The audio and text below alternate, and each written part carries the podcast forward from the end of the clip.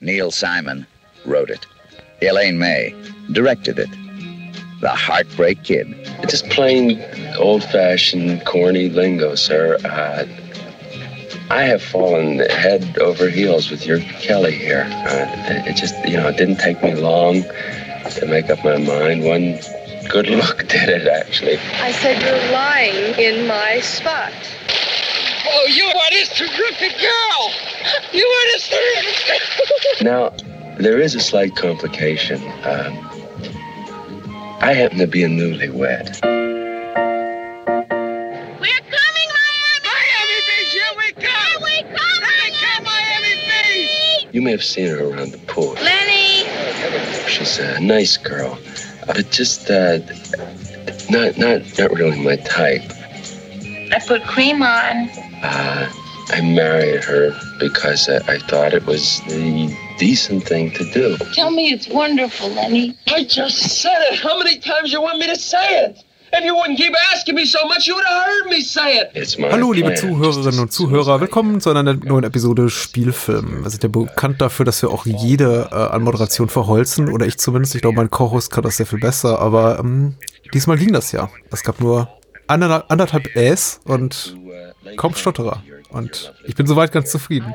Und ich bin sehr, sehr zufrieden mit unserer Auswahl der äh, Regisseurin, der Filmemacherin, äh, der Autorin auch, über die wir jetzt sprechen. Und um das Ganze zu tun, begrüße ich an meiner Seite, wie immer, den wunderbaren Dennis Bastian. Hallo, Dennis. Hallo Patrick, äh, ich glaube, es ist deine zweitbeste äh, Anmoderation dieses Podcasts gewesen. Ich möchte so ein bisschen auch jetzt Prestige hier reinbringen, weißt du? Also, das ist jetzt, äh, das ist, äh, hat so ein bisschen gelitten in letzter Zeit einfach. Dieses, dieses Flair von kultureller Erhabenheit, Mehrwissen, Intellekt, ne? Bisschen großspurig, großkotzig. So, jeder oben, jeder unten. Wir reden über Filmemacherinnen, die ihr gar nicht kennt, weil wir es können, weil wir Computer bedienen können. Dafür haben wir qualitativen Stoff gehabt. Also die Cones, das ist ja, das hebt ja, das, äh, das, man muss ja auch vorsichtig sein mit sowas, weil zu viel Qualität ist ja auch nicht gut. Zu viel des Guten.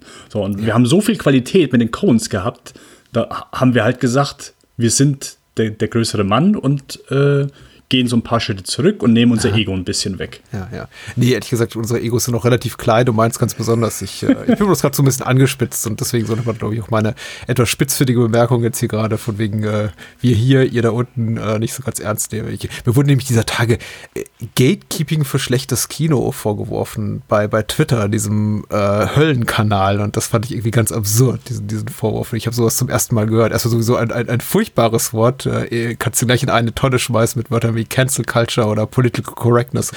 Äh, sonst wie, also äh, natürlich steht es jedem frei, diese Kampfbegriffe mit Absolutheitsanspruch zu verwenden, noch meinetwegen gegen mich zu verwenden, aber ich fand es ein bisschen irritierend, sowas zu hören wie, ich verbiete Menschen, Filme beschissen zu finden, die nach objektiven Maßstäben beschissen sind, weil es der Konsens ist des Mainstreams und deswegen würde ich Gatekeeping betreiben, wenn ich Menschen angeblich verböte, beschissene Filme beschissen zu finden. Okay. Weil ich so ein bisschen den Advokat gerne spiele für das äh, missachtete Kino und äh, selbiges wurde mir dazu Vorwurf gemacht und das ist das erste Mal. Also und ich habe dann festgestellt, leider, ähm, ich glaube, dieser Tag kannst du bei Twitter gar nichts mehr richtig machen, egal wo du dich, wofür du dich äußerst oder wogegen, ist immer falsch. Ich bin traurig. Tschüss, Luis. Ja. Äh, oder Ja. nee, äh, Heavens. Heavens.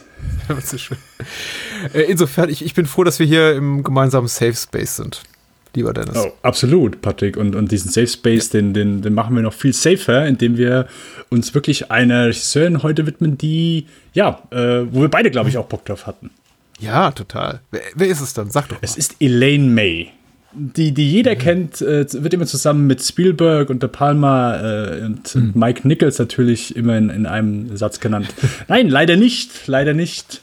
Ich, ähm, ich habe irgendwann letztes Jahr habe ich mal so einen YouTube-Clip gesehen und zwar Ja. äh, das war eine Rede bei den AFI Awards ähm, und äh, ging halt um Mike Nichols, äh, den wahrscheinlich eher die Leute kennen. Äh, und Elaine May hat dann da eine Rede gehalten. Und ich fand die Rede so lustig und so gut. Und ich fand sie halt so sympathisch, dass ich gesagt okay, ja, wer ist das? Ich kenne die nicht. Ich habe die noch nie gesehen.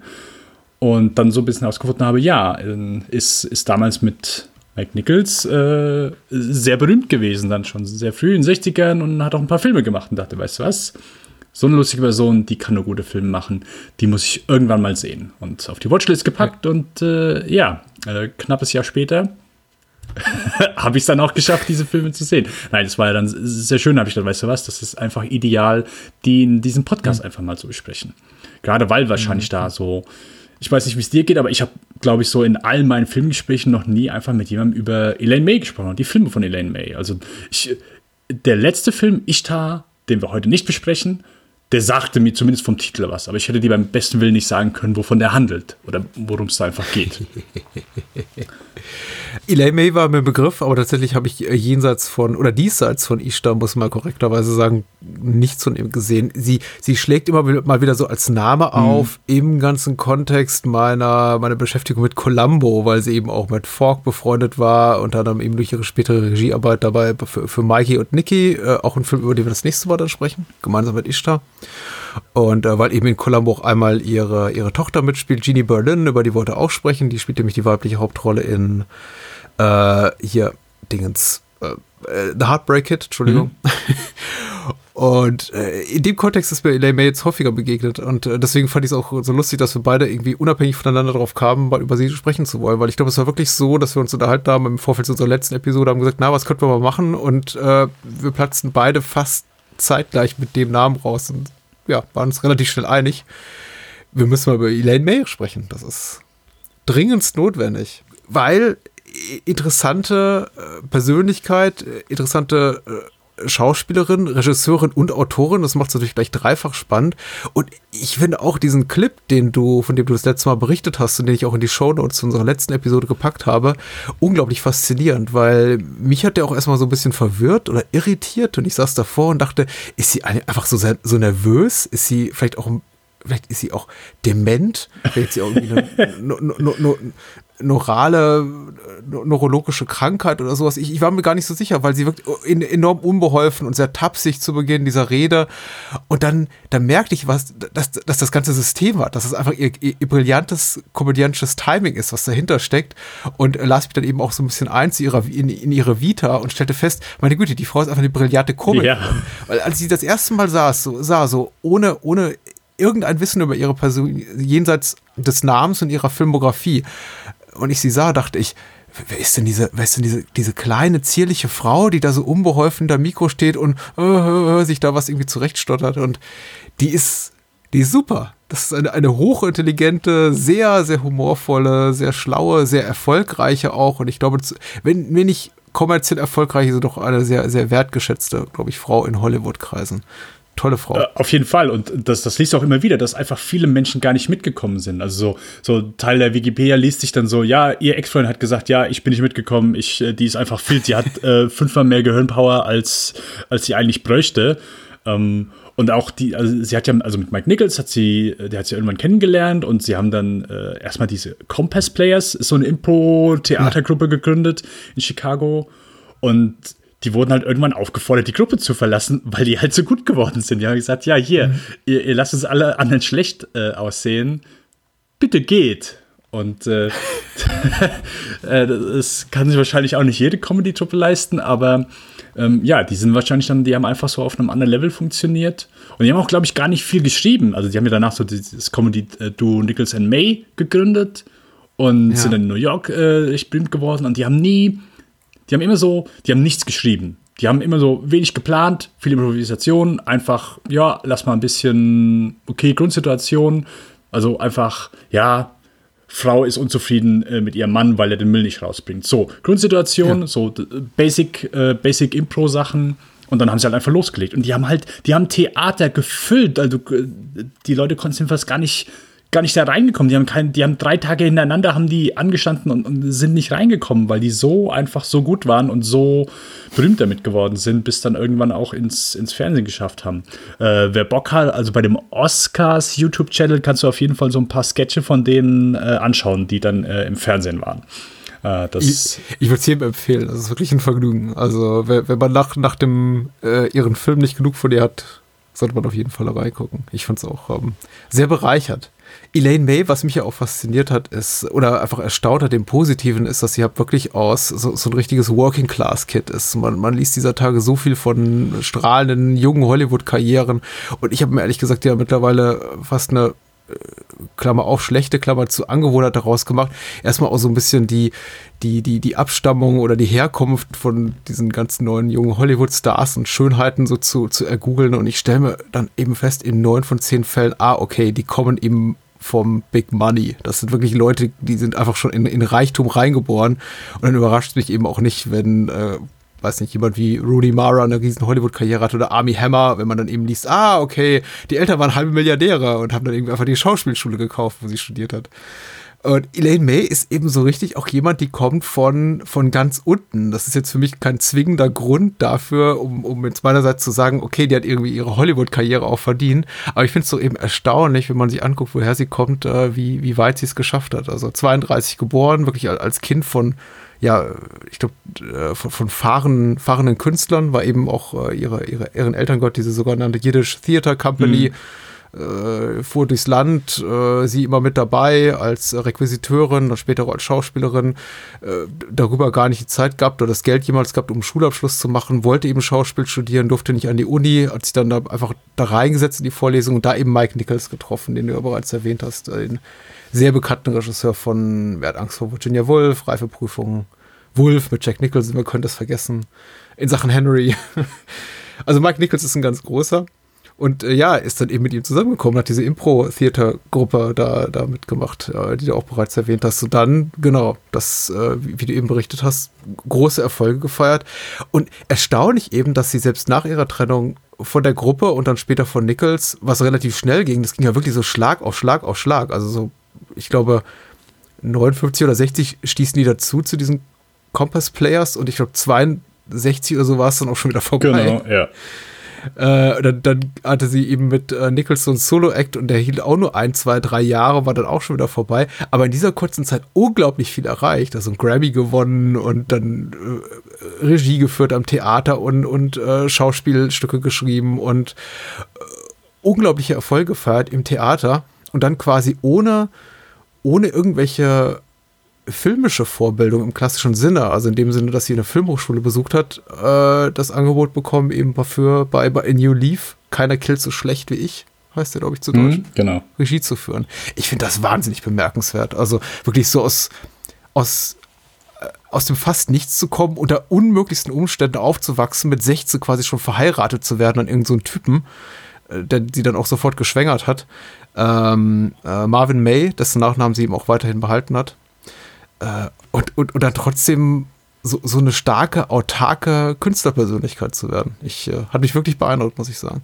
Auf jeden Fall. Und, und dass sie beide so, also genau, haben wir dann, äh, ich glaube, 62, 63 dann irgendwann, wann Mike Nichols angefangen hat, Broadway zu inszenieren und später Filme und mhm. genau, May dann da schon angefangen hat, einfach zu schreiben. Drehbuchautorin, Theater, hat wohl auch eine Menge Stücke geschrieben, die, die ebenfalls gut angekommen sind. Aber ja, es hat knapp zehn Jahre dann ja, knappe zehn Jahre dann gedauert, bis, bis sie dann auch endlich äh, ins Filmbusiness einsteigen konnte. Und äh, da, da, fehlt mir tatsächlich so ein bisschen, bisschen das Wissen. Also das, was wir jetzt gerade zitiert haben, Dennis und ich, äh, stammt überwiegend aus einem Buch von Garrett Nachman, heißt der. Und das Buch heißt Seriously Funny Rebel Comedy, Comedy Duos, glaube ich, of the 1950s and 60s.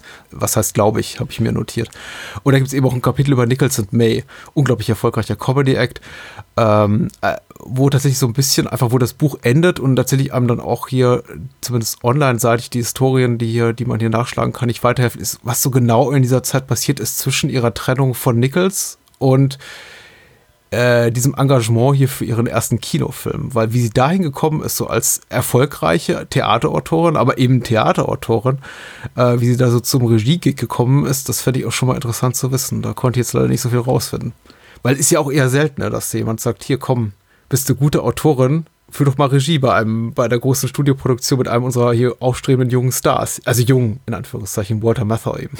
Ja, nee, ich habe hab auch dazu dann einfach nichts gefunden. Einfach nur, dass äh, ein Großteil es einfach nicht verstehen konnte, weil sie halt einfach so den, den, den Seinfeld-Move gebracht haben. So, du bist so an der Spitze des Erfolges. So, du hast so das beliebteste Medium an Comedy äh, im, einem ganzen Land und du hörst auf. Du hörst einfach auf. Und äh, ja, aber ich glaube, sie haben irgendwo gesagt, also es, es, wurde so, sie haben halt Probleme, so das was dann so, die, ich will nicht sagen die übliche Künstlerausrede, aber dass es, dass sie halt Schwierigkeiten hatten, dass ja, dass es einfach weiter frisch wirkt und dass sie irgendwie was mhm. Neues auch machen können. So, es, ich glaube, sie waren dann einfach vielleicht sogar einen Tick zu routiniert, konnten es einfach durchziehen mhm. und dass sich dadurch dann vielleicht so ein bisschen was eingespielt hat, was dann nicht mehr ganz so jeden Abend 100% war und für die beiden wahrscheinlich nur so, okay, wir können, es ist nur 80% von dem, was wir eigentlich können. Für alle anderen Zuschauer waren es immer noch 300%, weil das das Beste ist, was sie je gesehen haben. Okay, lass uns über A New Leaf äh, sprechen zu Deutsch und äh, hier an, ähm, an, an, an, schlechten deutschen Titel überbieten sich die beiden Filme, über die wir heute Abend sprechen, aber ja. na gut. Äh, lass uns über Keiner killt so schlecht wie ich sprechen.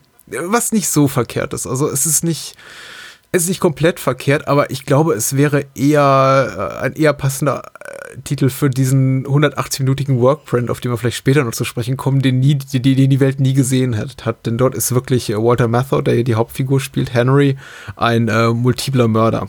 Und das ist er eben in diesem Film nicht. In diesem Film, Achtung, Spoiler, äh, gelingt ihm, glaube ich, kein, kein erfolgreicher Mord. Aber er versucht zumindest. Aber so halbherzig die ganze Zeit.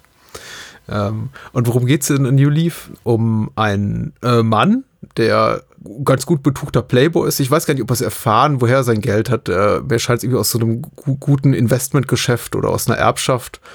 Er hat es auf jeden Fall einem, seinem Buchhalter in die Hand gegeben oder seinem jemandem, der, der seine Finanzen managt und der sagt ihm eben, eröffnet ihm eines Tages, du weißt du, hast äh, so und so viel Geld gehabt. Du hättest theoretisch, äh, sagen wir mal, 80.000 Dollar im Jahr zum Leben gehabt. Du hast aber jedes Jahr eine Viertelmillion rausgehauen und jetzt ist eben dein Geld schneller weg, als du gedacht hast. Und lieber Henry Graham, so heißt seine Figur, du bist pleite. Und äh, seine naheliegende Wahl, um äh, Lösungen, um aus diesem Problem herauszufinden, aus seinem finanziellen Dilemma, ist, sich mit, äh, sich auf die, eine Ehe mit einer äh, wohlhabenden äh, Witwe einzulassen. Und das ist eben äh, Henrietta Lowell die trägt auch fast seinen Namen. Das ist äh, schon mal irgendwie sehr interessant, dass sie fast den gleichen Vornamen tragen.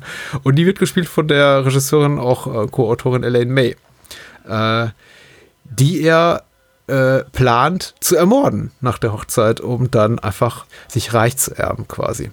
Und äh, ja, die, die Versuche, sie umzubringen, die die bleiben dann doch eben, da bleibt es dann eben doch bei Versuchen. Also es bleibt in Ansätzen stecken und daraus äh, gewinnt der Film auch ein, einiges an humoristischem Potenzial. Äh, Elaine May spielt mit, habe ich schon erwähnt. Äh, Walter Matthau spielt die äh, männliche Hauptrolle als, als Henry. Und in äh, Nebenrollen sehen wir auch so Koryphäen, Lichtgestalten wie James Coco, was ich interessant fand. Dazu vielleicht irgendwie gleich nochmal ein Wort. Äh, und Mensch wie Jack Weston, George Rose, Doris Roberts. Ähm, gute Sache. Ja, ich habe gesagt, Elaine May war die Co-Autorin. Nein, sie ist die Hauptautorin. Sie hat dieses Stück geschrieben. Und der Film ist 100 Minuten lang, war mal 180 Minuten lang, sagt die Legende. Und dazu vielleicht auch gleich noch ein paar Worte mehr. Aber erstmal, Dennis, äh, wie hat sie gefallen? Uh, äh, sehr gut. Sehr gut. Äh, ich war. Der Film fängt an mit einem Gag und ich dachte so, okay, es ist, weil ich konnte den so den Humor noch nicht einschätzen. Und ich habe gedacht, okay, jetzt kommt so, so nackte Kanone-Humor. Weil das ist das, wo dann die erste Szene mich so erinnert. Also, äh, weil er steht ja so da und dann der Arzt steht da und ah, ja, ich äh, weiß nicht, was wir tun können. So, ja, wir versuchen es nochmal und du hast so ein Piepen. Das ist so klassische Situation, weil du denkst, okay, er steht da irgendwie vor seiner Frau und so, aber nee, es ist sein, sein Auto. Genau, wir, wir, wir können sie nicht mehr retten. Ich glaube, es ist vorbei. Wenn wir jetzt nicht, wenn wir jetzt nicht handeln, dann, dann werden wir sie niemals wieder irgendwie zum Laufen bringen. Ja, genau. Und dann dachte ich so, oh, okay, es wird die Art Humor. Aber das äh, ist dann, das ist es dann schon weniger. Wobei, ich sag mal. Genau, sie reden von seinem Sportwagen, muss man dazu genau. sagen. ähm, ja, und auch so, dass er dann natürlich setzt sich da rein und äh, setzt sich seinen Rennhelm auf. Mir hat der unglaublich gut gefallen. Ich fand den sehr amüsant. Ich fand den Humor sehr schön, weil ich habe, ich konnte es immer so ein bisschen, ich habe gesagt, okay, gut, wie wie gut ist jemand, der äh, sich auf Impro-Comedy spezialisiert, wie gut bekommt der halt so einen gescripteten Film dann halt einfach hin? Äh, die Antwort mhm. ist äh, anscheinend äh, sehr gut sogar. Also auch wenn äh, Elaine May so wohl nachher dann auch, was das Studio dann draus gemacht hat, nicht mehr ganz so zufrieden ist. Aber ich fand den immer noch witzig. Ich fand den, ja, so ein bisschen bitterbös charmant. Ich fand, waren nette Ideen. Es sind sehr ein paar visuelle Gags dabei, aber auch so ein paar sehr, sehr witzige, ich sag mal, Sprüche. Ähm, Heartbreak Kid hat mir da sogar noch einen Tick besser gefallen, muss ich gestehen, aber äh, kommen wir gleich zu.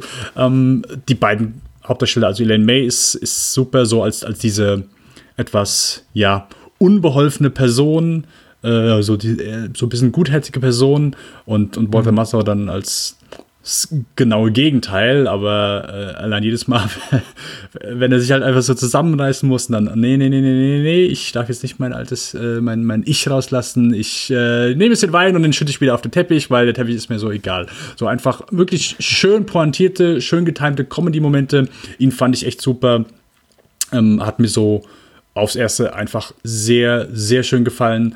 Ähm, ja, äh, keine Sekunde zu lang, würde ich sagen. Das Ende äh, war ich überrascht, an welcher Stelle der Film endet, muss ich gestehen. Aber ja, äh, keine Längen, ähm, wunderbar gemacht. Hat mir, hat mir echt richtig gut gefallen ich war auch alles in allem sehr, sehr angetan. Ich habe mir aber tatsächlich unmittelbar nach Ende des Films auch die Frage gestellt, wie will ich irgendwem da draußen, Menschen, die uns beiden zuhören, vermitteln, was das Besonderes an diesem yeah. Ich glaube, ich habe selber immer noch nicht so richtig begriffen. Ich guckte mir das an und dachte, das ist schon anders als viele Komödien, die ich so sehe dieser Tage. Es hat einen sehr, sehr understatigen Humor. Es hat eine ganz, ganz, wie nennt man das, eine Art der Lo-Fi-Inszenierung. Also es ist wirklich sehr, sehr, sehr, sehr zurückgenommen. Szenen werden in unglaublich langen, statischen, totalen ausgespielt. Also dauern auch immer so, tendenziell würde ich sagen, ein, zwei, drei, manchmal fünf Minuten länger, als sie müssten unbedingt. Und es hat trotzdem nicht den, äh, glaube ich, für viele naheliegenden Effekt, den sie erwarten, dass es halt langweilig wird, sondern es gibt dem Ganzen auch so einen besonderen Reiz. Also, das beginnt schon mit der Szene, die du so beschrieben hast, mit dieser Auto-OP quasi, wo sich dann eben der gebutmaßte Arzt dann eben als Mechaniker enttarnt. Das ist eben auch so ein Gag. Ich glaube, der wäre eben in einem Zucker Abraham Zucker Film zehn Sekunden wert. Ja. Und der geht hier über Minuten. Ja, ja. Auch wenn, er, auch wenn es längst klar ist, was die Pointe des Ganzen ist, geht es eben so weiter. Und ich glaube, Elaine May ist sich einfach dessen sicher, dessen bewusst, was sie kann, dass sie eben das Ding inszenieren kann und auch diese Spannung halten kann, obwohl quasi die Pointe schon offen da liegt und man sich die schnappen kann und genießen kann. Und sie weiß eben auch, was hier Mather hat. Es ist, es ist ein Wagnis. Ich sage nicht, dass es in jeder Szene funktioniert. Es gab durchaus so Momente des Films, wo ich dachte, ja gut, ein bisschen Tempo wäre nett. Ich habe da auch gleich noch bestimmt ein, zwei Negativbeispiele zu nennen. Aber grundsätzlich dachte, hatte ich diese, diese, diese ganz besondere Stimmung, diese, dieser Rhythmus des Films auch sehr, sehr eingenommen. Das äh, hat mir unglaublich gut gefallen. Äh, Gerade dieses Flapsige auch und äh, das eben so verpackt in so ein sehr ruhiges, also inszenatorisch sehr ruhiges Korsett. Allein diese ganze Szene mit dem Pferd da zu Beginn, die auch so komplett absurd ist, wo ihm das seinem, seinem Freund da das Pferd durchdreht oder durchgeht. Die ist vollkommen überflüssig, die Szene. Aber sie ist cool in meiner Wahrnehmung hat der Film selber oder hat Elaine May selber an der eigentlichen Geschichte, dieser Kerngeschichte, nämlich alternder Play, nicht alternder Playboy, Playboy in den besten Jahren will eben die reiche Witwe umbringen, die er gerade geehrlicht hat. An dieser Geschichte, an diesem Kern der Geschichte hat der Film eigentlich relativ wenig Interesse, ist so die ganze Zeit mein Eindruck. Oder wie hast du das wahrgenommen? Ja, weil wir haben ja so, also äh, Walter Matthau ist ja so unser, unser Point-of-View-Charakter. Ich habe auch so als, als gedacht, so, okay, ja gut, ja, er will sie ja mit Sicherheit nicht wirklich umbringen. Also das ist ja so. Aber dass das, das, das immer noch so weiterhin so sein Plan ist und, und dann zwischendurch ja immer noch so dann die, die Bücher liest, ja, es ist so ein komplettes. Es ist die nihilistischste Screwball-Comedy, die ich je gesehen habe, um es mal so zu sagen.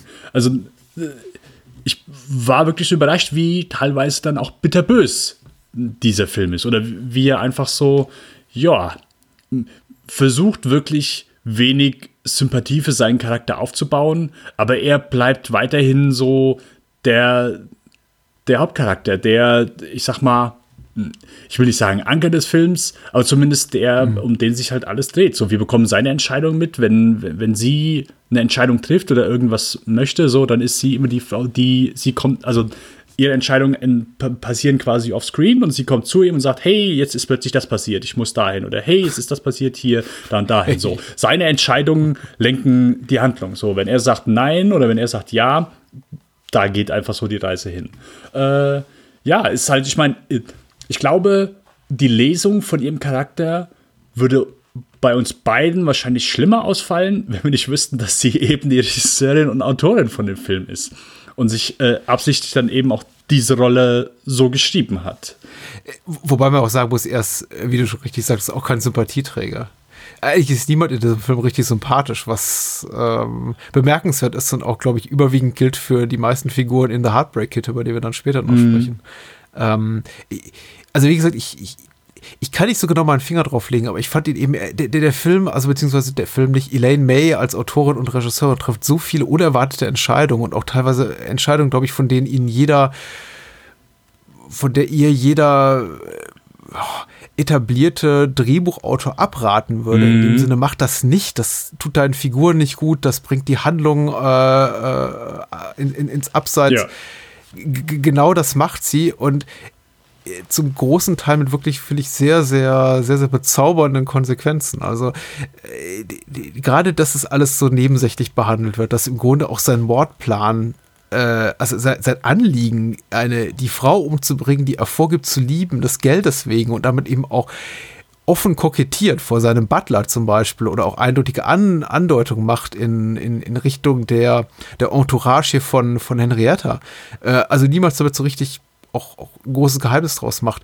Das ist, ähm, das ist wirklich sehr merkwürdig und auch, also die Reaktion eher der anderen ist merkwürdig darauf, die gar nicht so wirklich das als großes als, als große Besonderheit wahrnehmen, in dem Sinn, dass sie sagen so, nein, mach das nicht, wir müssen diesen irgendwie Verbrecher von seiner Tat abbringen. Es ist alles, es wird alles mit so einer Beiläufigkeit behandelt. Und das fand ich, äh, fand ich sehr interessant. Und trotzdem ist das Setting eben schon in der, na, in der filmischen Realität, möchte ich mal sagen, verankert, die unsere gar nicht so unähnlich ist. Äh, es ist jetzt keine, keine Slapstick-Komödie, wie gesagt, in so einer Jerry Lewis, Zucker, Abrams Zucker Fantasiewelt, in der alle komplett drüber sind. Das ist schon irgendwie so unsere Welt, aber alle sind so ein bisschen einfach daneben. Es, alle sind so ein bisschen äh, agieren überdreht, also nicht, nicht jeder agiert, sondern einfach ein bisschen überdreht ist, glaube ich, dann vielleicht so ein gutes Wort. Also ja, klar, es ist, mhm. es ist nicht irgendwie dann so komplettes Slapstick. Es gibt einzelne Momente, die, die vielleicht mal kurz das daran erinnern oder zumindest so inszeniert sind. Also vielleicht einfach da, wo sie im Restaurant sitzen und der Tisch wird weggeräumt und du siehst so einfach so, sie hat einfach die ganzen Brotkrümel, die einfach, oder die ganzen Krümel, die einfach auf ihrem Schoß sitzen. So, sie steht auf. Es ist einfach so, halt, der Gag ist so kurz. So, es ist so eine Sekunde und sie steht auf, die Krümel fallen runter und es geht schon weiter und die Kamera, die Kamera fährt hoch. Also ist, äh, manche Gags bekommst du schon fast kaum mit, weil es dann manchmal so schnell geht. Aber wie du eben schon gesagt hast, ja. manche Gags werden dann wirklich zelebriert und auch wirklich in die Länge gezogen. Und wenn ich ja. dem Film so eine Sache vorwerfen würde, und vielleicht an dem Moment vielleicht so, er wirkt an manchen Stellen, so lustig er auch ist, manchmal so ein bisschen unfokussiert. Und ja. äh, es gibt zum Beispiel gegen Ende gibt so einen Gag, der wird, ich glaube, das ist dann so der, der längste Gag in diesem Film, der halt ausgespielt wird. Du, also sie, sie kommt halt, äh, sie ist im Haus und sie, sie kommt runter und sie hat was an, wo du denkst, okay, also irgendwas passt da nicht richtig. Irgend, Ach, irgendwas, das, irgendwas ja, stimmt ja, da nicht okay. richtig. Und okay. es, ich finde es lustig, aber ich muss gestehen, und ich möchte den Film gerne auch irgendwann noch mal sehen, ähm, um es besser beurteilen zu können. Aber beim ersten Mal fand ich, war das ein bisschen irgendwann gegen Ende so ein Tick ausgereizt. Also ich fand, das war dann schon so eine Szene, wo ich sage, da ging es mir ein Tick zu lang für, für meine Verhältnisse. Ja. Und ähm, ja, das, das, das war so ein Moment und sonst so zwischendurch dann, es wirkt da manchmal so ein bisschen ähm, chaotisch. Ähm, von der Inszenierung her, äh, ich, an eine Szene, ich musste mich an, an Sam Raimi, äh, Evil Dead erinnern, weil die Kamera so hinter dem Auto äh, hinterher fährt. Also das Auto fährt halt so langsam durch den Wald und die Kamera hängt so links hinten so quer drüber. Äh, es, ja, es, es wirkte halt so eine wie komplett aus einem anderen Film einfach so die Einstellung. Und das ist, glaube ich, so, das merkt man manchmal hier vielleicht an, an manchen Stellen, dass es dann ihr Regiedebüt war. Ja, das stimmt schon. Also ich bin auch über zwei, drei solcher Momente gestolpert. Es ist, äh, grundsätzlich gefällt mir das, wie gesagt, die Tonalität sehr gut, der Rhythmus sehr mhm. gut. Ich finde, dass die Szenen eben sehr, sehr statisch inszeniert sind und auch einfach immer so einen Ticken länger brauchen, als sie, als sie sollten, äh, tendenziell cool, weil es natürlich auch irgendwie so das, das Lachen veräppt und dann kommt es wieder so aus einem raus, weil man merkt so, oh, die Szene ist so nicht vorbei und ich fange plötzlich wieder an, nervös an zu kichern Mhm. und plötzlich finde ich es wieder richtig komisch. Und dann gibt es natürlich auch so Szenen, wie die, die du beschrieben hast, das einfach das humoristische Potenzial erschöpft und dann gehen die eben trotzdem nur zwei Minuten weiter. Und da glaube ich auch, behaupten zu können, da fehlt ihr, glaube ich, so ein bisschen einfach das Gefühl für ein gutes Timing im, im Schnitt bei einer Filmproduktion. Mir fiel es zum Beispiel auch extrem auf, ähm, als Henrietta da am Abgrund hängt und der Gag ist eben, dass äh, Henry mit dem Gesicht von ihr abgewandt im Vordergrund sitzt und eben ein Buch liest über tödliche Gifte und offenbar auch gerade irgendwie Plan schmiedet, wie er sie vergiften kann. Und eben die, der Gag daran ist, dass er seine Chance nicht nutzt und Henrietta, die gerade an einem Abgrund hängt, an einem Steilhang, und sie, er sie einfach da, darunter treten könnte und er wäre sie los, äh, dass sie diesen Moment nicht nutzt. Und diese Szene geht weiter und weiter und weiter und sie hängt da und sie schreit, Henry, Henry. Und, und er so, ja, ja, Henrietta. Und der Gag ist eben, er hört ihr nicht zu und verpasst dadurch seine große Chance, sie um die Ecke zu bringen. Und der Gag ist komisch. Und dann geht die Szene noch eine Minute weiter und noch eine Minute weiter. Und äh, sie ist einfach zu lang. Und äh, es gibt zwei, drei Instanzen d- d- dieser Art, in denen ich schon dachte, so, ja, also ein bisschen, bisschen mehr Tempo wäre gut gewesen. Mhm. Ist der eine Kritikpunkt, wie gesagt, gelegentliche Kritikpunkt, das trifft relativ auf relativ wenige Szenen zu. Der andere ist eben, und da tröstet einen so ein bisschen der Gedanke daran, dass es eben mal angeblich eine 180-minütige Schnittfassung von diesem Film gab. Der andere Kritikpunkt ist eben der, dass man schon das Gefühl hat, sehr deutlich, also, äh, dass da irgendwas fehlt. Dass insbesondere das Ende, ich, ich würd, mich würde da deine Gedanken interessieren, weil du hast ja bereits angedeutet, du, du, du fandest es etwas überraschend. Es ist schon relativ klar, dass da eben Plotstränge fehlen. Der Film kommt sehr abrupt zu einem Ende und fünf Minuten vor Schluss sieht man eigentlich noch Henry darüber lamentieren, was Henrietta für eine komische Person ist. Mhm. Dann gibt es ein sehr actionreiches Finale, möchte ich es mal umschreiben, um nicht alles kaputt zu spoilern. Und äh, Henry schließt Henrietta in seine Arme und sagt, ach komm, hier, das wird schon mit uns beiden. Hast du da auch, hat dir da auch was gefehlt? Äh, ja, Patrick, äh, etwas, was ich eigentlich sehr selten verlange, wenn ich Filme schaue. Ähm, und das ist so, so eine kleine Erklärung. Und ein bisschen mehr, dass ich so sein Handeln verstehe. Weil er halt so zwei Minuten vorher, also er, zieht, er will ja seinen Plan immer durchziehen. Es gibt ja nichts, wo, dass er irgendwie zwischendurch. Wir haben keine Szene, wo er Gewissensbisse hat. Wir haben keine Szene, wo, Ja. er, wo er plötzlich mal zweifelt oder wo ihm, keine Ahnung, hier der, der Butler, äh, auch sehr schöner Gag, wo er, er das äh, Tablett fallen äh, lässt äh, außerhalb der Tür, fand ich sehr gut. ähm, aber auch er, er, er sagte nicht einfach, ja, meinst du nicht, es wäre doch einfach besser dann, wenn du sagst, hey, das ist jetzt meine Frau und so weiter, aber dass das, dass das einfach so durchgehend sein Plan ist und er einfach, er, er kommt nie davon ab, keine Gewissensbisse, niemand sagt ihm, hey, mach das doch besser nicht. Der Film macht null Anzeichen, dass er das dass das irgendwie auch nur darauf hinauslaufen sollte. Und ich weiß nicht, ob das dann einfach der Gag am Ende ist, dass er dann plötzlich so, Spoiler, diese Kehrtwende hat, aber dann fand ich es nicht lustig. Aber ich habe es einfach, keine Ahnung, es war so ein Schulterzucken. Ah, okay, weil da, also, ja, ich habe es nicht verstanden, muss ich gestehen. Ich habe nicht so, also, also es kann ja einfach nur ein Gag sein, wenn, aber wenn ja, dann habe ich den Gag, muss ich gestehen, ist das einer der wenigen Gags, die ich da in dem Film nicht verstanden habe, oder zumindest, dass ich nicht drüber lachen konnte. Nur, dass er sagt, oh ja, okay, Ja. jetzt, äh, es ist eben eine Schwäche des Films und deswegen war ja auch, ich glaube, Elaine May sogar darum bemüht, ihren Namen aus den Opening Credits rauszukriegen und gar nichts mit dem Fi- Film zu tun haben zu wollen. Eben eine, eine Schwäche des Films, die entstanden ist im Schneideraum. Jetzt muss man natürlich auch die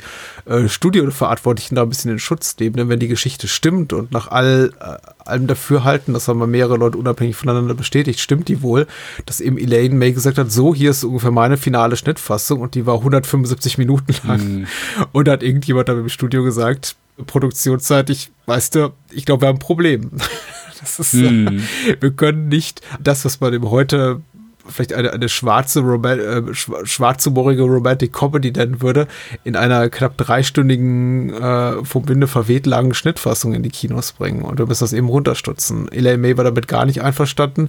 Das hat eben als tragische Konsequenz, äh, hat der Film eben äh, dann, dann da, damit zu leben, dass ihm ein kompletter Handlungsstrang fehlt, die, glaube ich, diesen Gesinnungswandel von Henry damit erklärt, dass er quasi ja, genau, Ge Gewissensbisse plötzlich empfindet und er quasi, äh, der, der, Film das so, so handhabt, Henrys Entschluss, sich dann doch mit Henrietta zufrieden zu geben, mit ihr den Rest seines Lebens zu verbringen und irgendwie auf sie aufzupassen und sie dann eben doch nicht umzubringen, dass es so eine Art Abbitte ist für das, was er vorher getan hat. Denn Achtung, in der langen, langen Schnittfassung begeht er zwei Morde an Personen direkt in Henry, Henriettas Umfeld. Also ich glaube an ihrem Finanzberater und dann noch irgendeiner nahestehenden Person.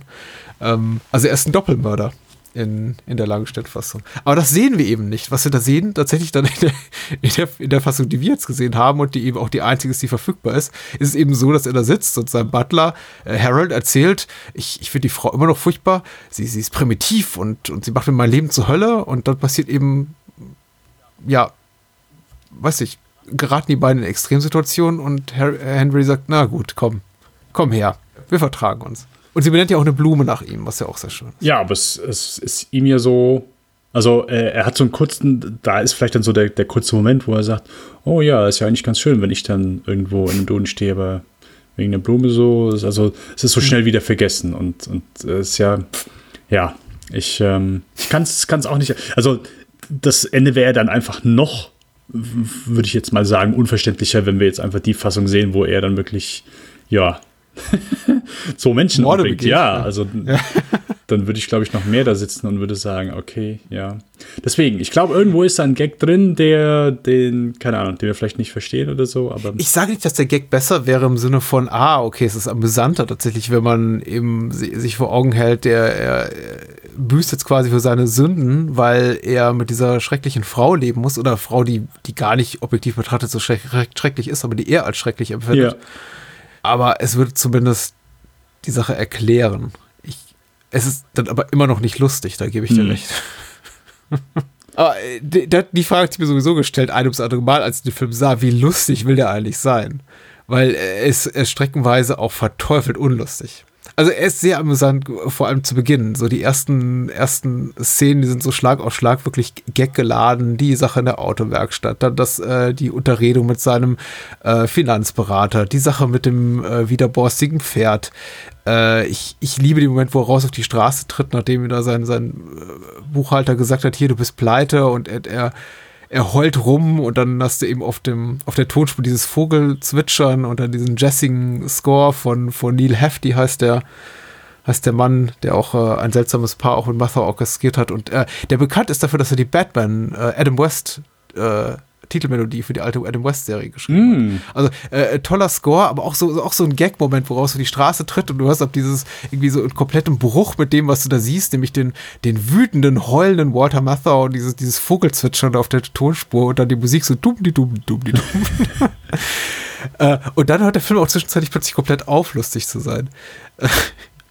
Das ist, ähm, wie gesagt, ich, ich weiß nicht, wie ich dir Film irgendjemand nahebringen soll. Ja, also es ist, manchmal ist es auch, es ist sehr zum Beispiel ein Gag, wo ich das Timing sehr super fand, oder wo, es, wo bei mir das Timing sehr gut funktioniert hat, wo er in diesen Club geht und äh, er, er oh, spricht ja. so ein paar, äh, also ich weiß nicht, ob wir auf denselben Gag hinaus wollen. Ja, ich, ich ahne, was jetzt kommt. Ne? Okay. Naja, und äh, er spricht halt so ein paar Leute an. Sie, ja, wir sind die äh, irgendwas, äh, irgendein Vorname und dann, wir sind die Hitlers, äh, die äh, so und so Hitlers. Denke ich so, mhm. okay, heißen die wirklich so? Hat er es wirklich gesagt so? Und es wird erstmal nicht adressiert und dann geht er wieder zurück. Ah, Entschuldigung, Sie, äh, Sie sind nicht irgendwie mit den Boston Hitlers verwandt? Nein, nein, nein, sind wir, sind wir nicht. Halt, super, so keine Ahnung, es, ist, es kommt null lustig. Jeder, der das hört, der wird das nicht lustig finden. Aber im Film, ich, es war einfach so schön getimt und einfach der Moment, äh, ja, also da gebe ich dir wirklich recht. Es ist sehr schwer. Es ist, ich würde mal sagen, es ist allgemein schwer, Humor gut zu beschreiben. Es ist ja jedes Mal so, wenn du irgendwie, keine Ahnung, du hörst, du siehst einen Stand-up-Film, äh, Stand-up-Film, siehst ein Stand-up-Special oder siehst irgendwelche Komödien und willst, willst einen mhm. Witz wiedererzählen, äh, das scheitert in den meisten Fällen kläglich so ja. Gags äh, wieder zu erzählen, sofern es nicht wirklich eins zu eins Witze sind, die du irgendwie nacherzählen kannst, ist, ist schwierig. Aber ich würde da echt jedem, äh, jedem äh, den Film auf jeden Fall, trotz so, ich sag mal, ein paar, ein paar Mankos, äh, definitiv empfehlen. Also wirklich sehr schöner, lustiger Film, der, ja, der wahrscheinlich so ein bisschen mehr Aufmerksamkeit verdient hat. Ich weiß immer nicht so, okay, ich wenn ich so von der Person, ich habe jetzt von Elaine May wirklich einfach noch gar nichts gehört gehabt, so wie einfach so der, der Status äh, woanders ist. So bei, bei diesen AFI Awards und so weiter, du kannst einfach sehen, die, die, sie beendet ihre Rede und alle machen Standing Ovation. So, alle stehen auf. So, okay, ja, äh, anscheinend ist diese Frau äh, in Amerika sehr, sehr, sehr beliebt. Leider nicht so sehr, dass er weiter hätte Filme machen können. Ja, aber sie hat, sie hat viel Menschenordentlich auch Schützenhilfe geleistet. Also sie ist ja gerade zu dem Teil ihrer Karriere, kommen wir da beim nächsten Mal äh, auch, auch, auch berühmt, Mhm. berüchtigt für ihre äh, Unterstützung dabei, äh, bei, bei, bei Skripts mitzuhelfen, auch von sehr, sehr populären, sehr bekannten Filmen wie Tootsie oder Heaven Can Wait. Äh, und ich glaube, da hat sie sich einfach, da hat sie einfach Punkte gemacht, so B Bonuspunkte gesammelt, Mhm. äh, kleine, kleine Herzchen im, nennt man das, im Heftchen, wo der Lehrer immer irgendwie die Noten einträgt, äh, so, so viele Herzchen gesammelt, dass sie, dass sie da wahrscheinlich bei, bei sehr vielen Leuten Steine im Brett. Herzchen und Sternchen. Ja, Herzchen und Sternchen. Ich glaube, äh, die Heartbreak Kid ist so ein bisschen, bisschen leichter. In New Leaf kriege ich unglaublich schwer zu packen, tatsächlich. Mhm. Ich muss auch, äh, ich, ich kann dem jetzt gar nicht mehr so viel hinzufügen, was ich bereits gesagt habe. Ich finde den wirklich schwer zu packen. Er ist sehr understated und dann teilweise eben auch wieder unglaublich flapsig, fast schon so ein bisschen misogyn manchmal in seinem Humor. Ich glaube, wenn es ein männlicher Filmemacher gemacht hätte. Also, ich denke, muss die ganze Zeit dran denken, wenn, wenn, wenn Woody Allen so einige der Szenen gedreht hätte, die man da sieht, zum Beispiel wenn äh, Walter Matthau sich da auf die Suche nach reichen Witwen begibt oder äh, reich eingeheirateten Frauen, Mhm. die irgendwie in Scheidung leben und er trifft eben auch zum Beispiel auf diese eine äh, sechsjährige Frau mittleren Alters, die ihn dann halt schöne Augen macht, da dachte ich schon so, uh, das ist, ähm, das ist gewagt. Also das ist, äh, da, da ist, da, da ist kein, keinerlei Sinn für feinen, für feinen Humor mehr dahinter. Das ist einfach nur wirklich grotesker Slapstick einfach. Da ist eine Frau, die ist, ist äh, nicht hyperattraktiv, die ist einfach nur wollüstig, die könnte irgendwie einem Ross Meyer-Film entsprungen sein und die, die macht sich immer an Walter Matthau ran und der Gag ist eben, dass Henry keinerlei sexuelle Ambitionen hat. Ich möchte sogar fast sagen, er, ähm, er hat grundsätzlich am weiblichen Geschlecht verdammt wenig Interesse. Ja, ich glaube, er sagt seinem Onkel irgendwie an einer Stelle, ja, äh, natürlich äh, kann ich äh, vortäuschen, jemanden gern zu haben und zu lieben und Hm. äh, erzählt dann irgendwie auf, weswegen er da qualifiziert ist. Und gegen Ende ist es, glaube ich, so, ja, und ich kann super vortäuschen, dass mir Sex gut gefällt. Irgend sowas Ja. glaube ich. aber da war, war vielleicht auch irgendwie 1970 in den USA noch nicht so weit. Ich dachte, das würde früher oder später zum Thema werden, seine sexuelle Orientierung, weil mein Eindruck ist, er hat kein, kein wirkliches Interesse an, an Frauen. Auch die Inhaltsangabe hier, die ich, äh, ich habe ein, zwei Inhaltsangaben gelesen, da wird eben von ihm irgendwie als Womanizing Bachelor oder Playboy geredet.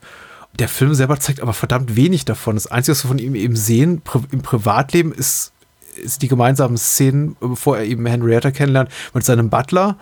Und wenn, als der Butler eben sagt, naja, hier, bevor sie ja, zack, von der Brücke runterspringen, ne, äh, Suizid begehen wegen, wegen ihrer Pleite. Wie wär's, die versuchen es mal mit einer Ehe, mit der Ehe, mit einer reichen Frau. Und se seine erste Reaktion ist eben auch so, was? Mit, mit einer Frau? Das ist ja, also, pff, oh mein Gott. Aber es, der Film macht sich nicht zum Thema. Also ich, ich glaube, sowas wie Homosexualität gibt es einfach in dieser, in dieser Welt nicht. Äh, aber er scheint es auch nicht, kein, kein ausgesprochenes Interesse daran zu haben, Ja, an, ja. an irgendwem. Es ist halt, du nimmst nicht viel mit, was absolut kein Muss ist und irgendwie keine, keine, ähm, kein Kriterium für einen Film, vor allen Dingen nicht für einen guten Film. Ähm, aber jetzt einfach nur im direkten Vergleich, wenn wir gleich zu Heartbreak kommen, da nehme ich ein bisschen mehr mit. Ähm, Und bei New Leaf, da habe ich den Film gesehen, fand den amüsant, habe mich da äh, amüsiert an manchen Stellen, habe manchmal bös gelacht, aber darüber hinaus nicht, nicht viel mehr. Also mir ging es zumindest so. Und das ist bei dem anderen dann schon mal ein, Tick anders gewesen. Oder zumindest, dass ich etwas mehr mitgenommen habe. Darüber können wir ja jetzt auch äh, sprechen. Ich, äh, ich habe noch jetzt äh, zwei der Sachen notiert, die, die, mir, die mir aufgefallen waren zu A New Leaf. Äh, James Coco, den ich immer gerne sehe, ich glaube hauptsächlich in, in unserem Breiten bekannt als Hercule Poirot, äh, Verschnitt in eine Leiche zum Dessert. Der spielt hier Walter Matthau's Onkel Harry und ich fand es einfach amüsant, weil sie wirklich sehr bemüht darin sind, ihn auf älter zu trimmen. Er ist tatsächlich zehn Jahre jünger als Walter Matthau. Und sie haben ihm so ein bisschen so einen, irgendwie so einen silbernen Haarputz gegeben, irgendwie schon, schon einges, eingesprüht, aber es ist sehr bemüht und ich frage mich, warum sie ausgerechnet James Coco casten, um also den 40-jährigen Onkel eines 50-jährigen Mannes zu äh, spielen. Aber vielleicht ist das auch ein Gag, den wir nicht verstanden haben. Es fiel mir eben bloß auf. Das mit Heavens, äh, der quasi so ein bisschen der Running Gag, das Wort, das, was äh, Henrietta ständig sagt, weil sie eben so wirklich beeindruckt ist von allem, was Henry sagt und tut. Und sie ist halt so verzaubert von ihm und dann immer Heavens sagt, das fand ich eben auch sehr schön. Äh, ich ich fand's gut, dass so die, die Tatsache, dass sie äh, am liebsten süßen Malaga-Wein trinkt, so äh, sinnbildlich ist oder, oder maßgeblich dafür für Henrys Eindruck, dass sie eine primitive Person ist, dass er im Grunde, ich glaube, er, er sich sogar dazu hinreißen lassen könnte, sie ganz nett zu finden oder erträglich. Aber in dem Moment, wo sie eben so sagt, so, ah, am liebsten trinke ich diesen süßen Malaga-Wein und es ist so, ah, ich glaube, das ist für ihn vorbei. Ich habe eine Frage für dich, Patrick. Ja. Als er das zum ersten Mal selbst trinkt, ja. hat er für mich einen Gesichtsausdruck von, oh, das schmeckt ja der absolute Wahnsinn. Aber er sagt gar nichts dazu. Wir, wir, hören nie seine Meinung dazu. Aber ich hätte schmecken können, oh, jetzt kommt, oh, okay, dass er es dass es richtig gut findet, weil sein Gesicht ist so wirklich so überrascht. Oh, okay, ist nicht irgendwie so, so angewidert. Ich meine, eine, eine der, der, der, der, der Mechanismen hinter dem Film ist natürlich auch, dass, dass seine, seine Arroganz und seine Eitelkeit so gut funktioniert, also witzig ist, weil er ja im Grunde ja selber der total ordinäre Typ Ja. ist. Er ist ja total obszön, er ist furchtbar unkultiviert, er hat keine Ahnung von gar nichts, er scheint ungebildet zu sein, er scheint einfach nur relativ wohlhabend mal gewesen zu sein. Und das macht es eben auch dann so, so schrecklich, beziehungsweise auch so lustig, dass er eben über Henrietta redet, als sei sie, also Henrietta, eine Doktorin der Biologie oder Pflanzenkuttlerin äh, mit einem Studienabschluss, äh, sehr kultivierte Frau, einfach nur ein bisschen weird, äh, macht es eben so, so furchtbar, dass er, der, der obszöne Typ, irgendwie ständig über sie abkotzt. Und äh, ich glaube, er sehnt sich so ein bisschen danach. Und er, er gesteht sich selber nicht zu. Und das ist auch so mit, dem er diesen Mal Malaga-Wein trinkt, wo er auch sich selber gegenüber nicht eingestehen kann, dass er es eigentlich liebt. Er liebt das eigentlich. Hm. Äh, aber ja, das ist. Äh, ach, so vielschichtig dieser Film, merke ich gerade. Ja, es gibt einfach so halt manche Gags, wenn du halt die so ein bisschen auseinander nimmst oder so ein bisschen drüber nachdenkst. Ähm, Ich habe zum Beispiel, ich muss gestehen, in dem Moment, äh, als wo er das Buch durch, durchliest über diese verschiedenen Gifte und sie Ja. hinten hängt, klingt dumm, so, äh, klar, es ist offensichtlich, aber ich habe einen Moment gebraucht. Also so die Länge, äh, wie lange die Szene gedauert hat, hat mir in dem Moment dann schon so. ein bisschen geholfen. Äh, ja. Ah. ja. Lieblingsszenen ist doch so, ich glaube, der, der Heiratsantrag, den fand ich ganz super, wo er immer wütend wird, weil er äh, äh, die, die Szene, wo die kleine Dodie äh, zusammenscheißt, die, das Brau, äh, das, wie nennt man das, das die Brautjungfer, das, das Mädchen, was habt ihr, das Blumenmädchen, äh, die fand ich auch irgendwie ganz super. Überhaupt, wie er sich in ihrer, im Beisein ihrer Familie verhält, ist irgendwie wirklich ganz, ganz schrecklich, aber irgendwie auf eine sehr amüsante Art und Weise. Hat mir auch sehr gut gefallen. Und tatsächlich, äh, der, der Film hat ja irgendwie auch so eine, so eine kleinen, macht so einen kleinen Running Gag daraus, eben immer so Frauen zu zeigen, die, die Walter Matthau hinterherlüstern, was merkwürdig ist, aber ist nun mal so. Und äh, in, in der Hinsicht fand ich eben auch noch Miss, Miss Traggart, heißt die, glaube ich, die Haushälterin von Oh ja. Henrietta, sehr lustig, die eben, eben immer sehr eindeutige, mimische Hinweise darauf gibt, dass sie sich nach einer gemeinsamen Nacht mit, mit Henry verzehrt. ich, äh, ich liebe die Schauspielerin. Ich musste sie wirklich, ich musste sie nach, nach, nachschlagen und habe dann leider festgestellt, sie hat gar nicht so viel sonst gemacht. Äh, Doris Roberts heißt sie und ich fand sie, ich fand sie super komisch. Ja, das auch ein sehr guter Part, aber es ist auch so, ja, recht- rechtest du irgendwie erst so gar nicht mit und dann so, okay, so hier, larger scheme going on.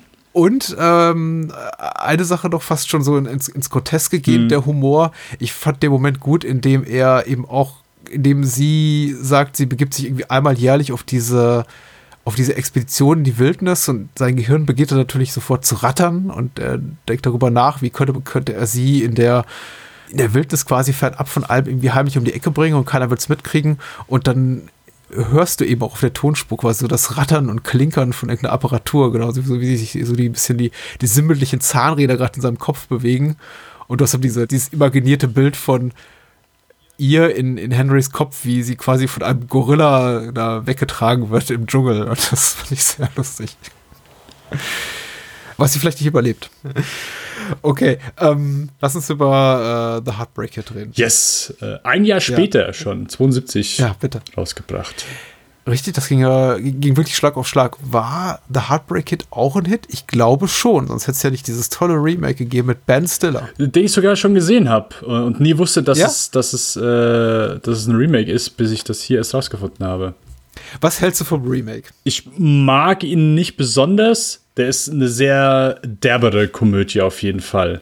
Äh, wie heißt denn nicht Michelle Monaghan, sondern ah, hier von Watchmen. Äh, Malin Ackerman, genau. Äh, die, Okay.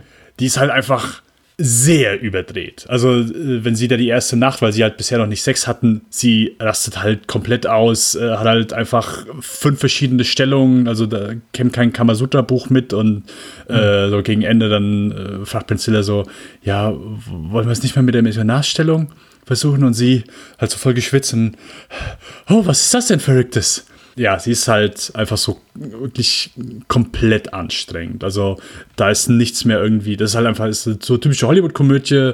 Das ist nicht irgendwie so, dass du sagst, okay, ja, kann ich nachvollziehen. So, die ist halt nicht so, ich sag mal, ich sag's vorsichtig, geerdet wie Heartbreak Kid. Äh, also Elaine Mays Version. Also die ist sehr, ist halt auch Jahre her, wo ich den gesehen habe.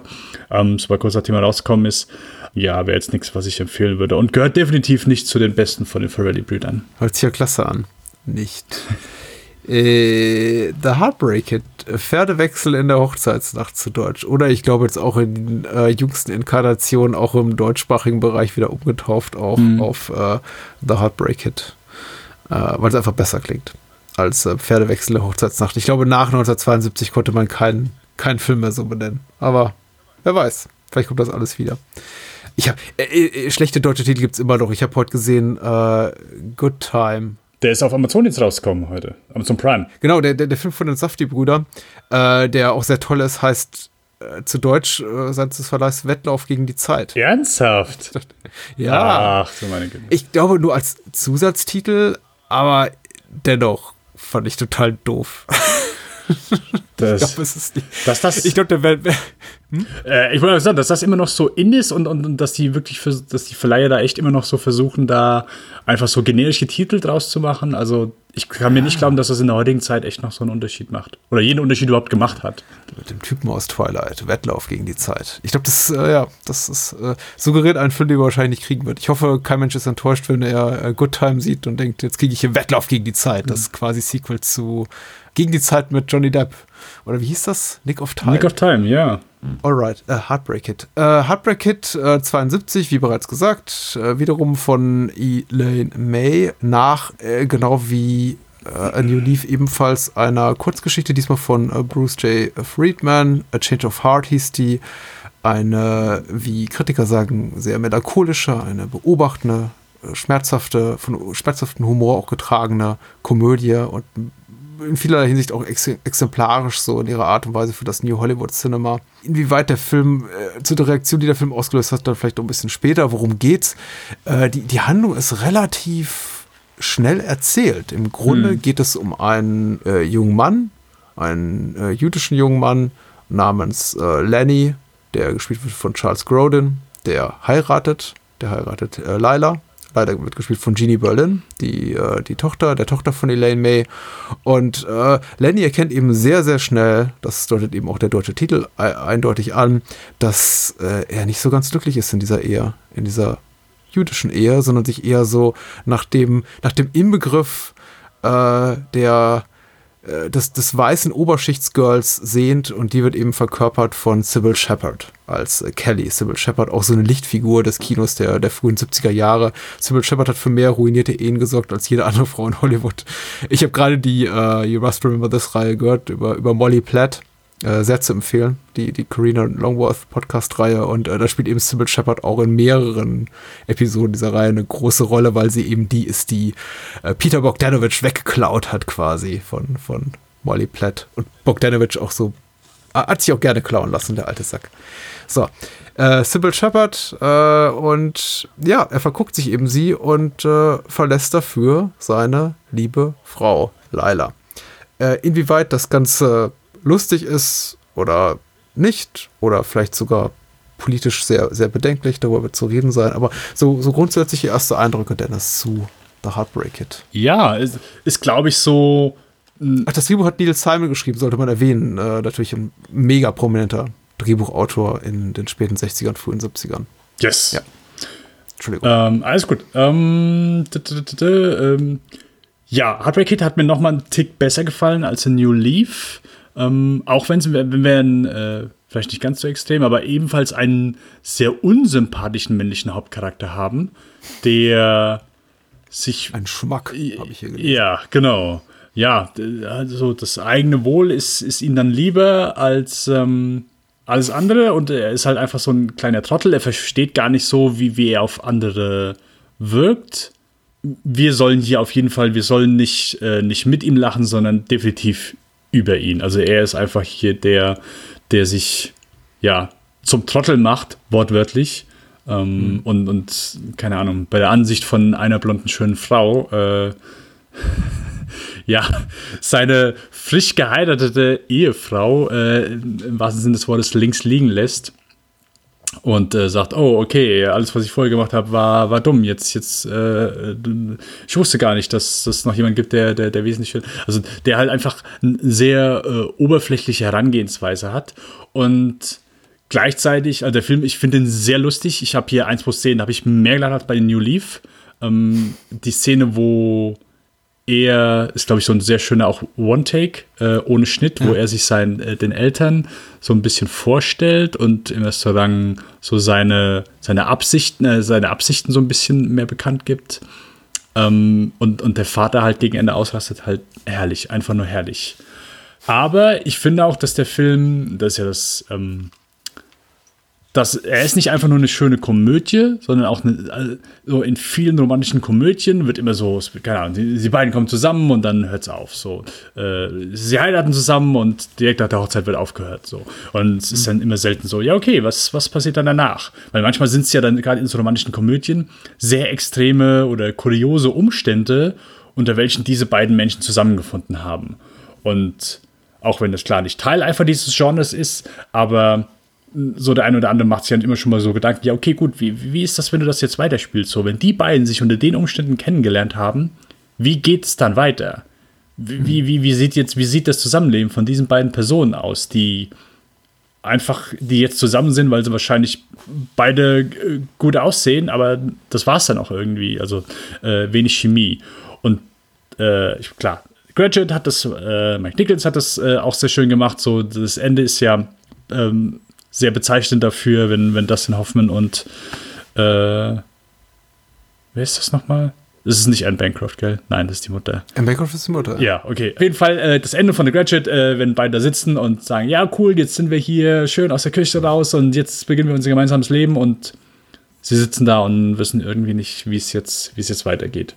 Und das ist hier, da, das, der Heartbreak Kid beginnt quasi am Ende so an dieser romantischen Komödien. So, zwei Menschen haben sich irgendwie kennengelernt und jetzt, oh jawohl, wir heiraten und jetzt geht's in, geht's in die, geht's in die Flitterwochen und ja, das, das ist dann so der äh, Beginn, wo man, wo man plötzlich merkt, okay, gut, hier, der, der Mann ist halt einfach so jemand, der stört sich an Kleinigkeiten und er merkt so, die Frau kennt er eigentlich gar nicht so gut. Oder äh, gibt so manche Sachen, die, die ihn stören und äh, ja, was er so, was er so gar nicht wusste und, und steigert sich dann so in, in manche Sachen wahrscheinlich mehr rein, weil ich finde hier, also jetzt im Vergleich zum Remake, Marlon Ackerman ist halt wirklich sehr, sehr extrem. Also da kannst du halt auch wirklich verstehen, dass man dann sagt, okay, gut, kann ich hier nicht. Aber ich finde das hier alles sehr, ich sag mal so, noch auf einem Level, was nachvollziehbar ist, so, wo ich sagen kann, ja, okay, gut, also äh, das ist ja jetzt nichts, was, was du sagen musst, ja, okay, gut, ich muss jetzt diese Frau unbedingt verlassen. Nein, das ist ganz normal. Es sind- wird noch nicht mal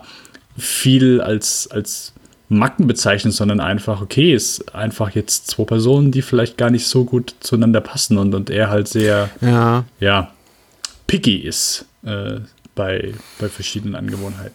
Aber sonst äh, fand ich den fand ich den sehr lustig. Äh, Charles Grodin kannte ich, ich muss gestehen, das ist glaube ich das Einzige, was ich mit ihm gesehen habe, sind die Beethoven-Filme. Zumindest die ersten sagen, zwei. Ansonsten kenne ich halt einfach gar nicht. Ach so, nein, nein, nein, ah, fuck, wie, äh, wie, wie heißt der hier mit äh, De Niro?